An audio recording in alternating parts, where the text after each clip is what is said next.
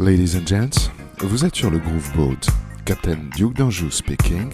Welcome aboard on the reggae vibes of my man, King Songman. C'est l'heure de la story. Story sur un album aujourd'hui.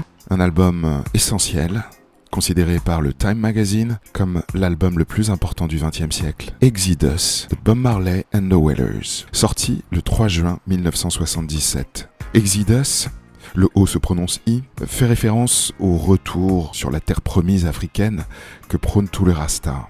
C'est le quatrième album de Bob Marley, mais le premier album enregistré en dehors de Jamaïque. Il avait cartonné avec Rastaman Vibration en 76, mais le 3 décembre 76, il se fait attaquer chez lui par six hommes armés. Coup de feu, il est blessé au bras, à la poitrine, sa femme Rita à la tête, elle s'en sort miraculeusement, et il décide de se réfugier à Londres pendant un an. Donc de janvier à avril 1977, il va enregistrer cet album, tout en découvrant la capitale britannique. C'est pas la première fois qu'il y va, mais c'est la première fois qu'il y reste aussi longtemps. Il a le temps de se balader, de découvrir le mouvement punk qu'il fascine, qui va donner lieu à Punky Reggae Party. Il apprécie aussi les chansons des Clash, mais Exodus, c'est l'album de l'exil, un album où il montre aussi le blues qu'il a de quitter son île, avec des titres comme Natural Mystic. Il nous replonge dans une forêt vierge jamaïcaine. C'est l'album qui montre à la fois son côté révolutionnaire, engagé, mystique, avec des titres comme Heaven, So Much Things to Say,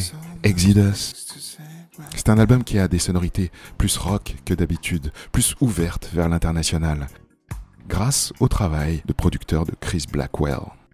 Mais c'est aussi l'album qui montre le côté festif, sensuel, voire lover de Bob Marley, avec Jamin, Waiting in Vain, qui seront des hits internationaux.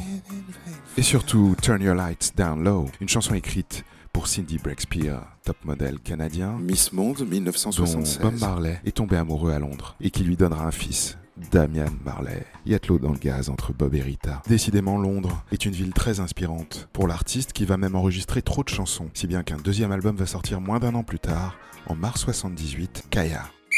Bref, Exodus, c'est l'album qui fait rentrer Bob Marley dans la légende. Petit extrait avec Natural Mystic, ouverture de l'album, pour une immersion dans la montagne et la forêt jamaïcaine, peut-être les Blue Mountains. Si vous écoutez attentivement, vous entendrez. Stay tuned.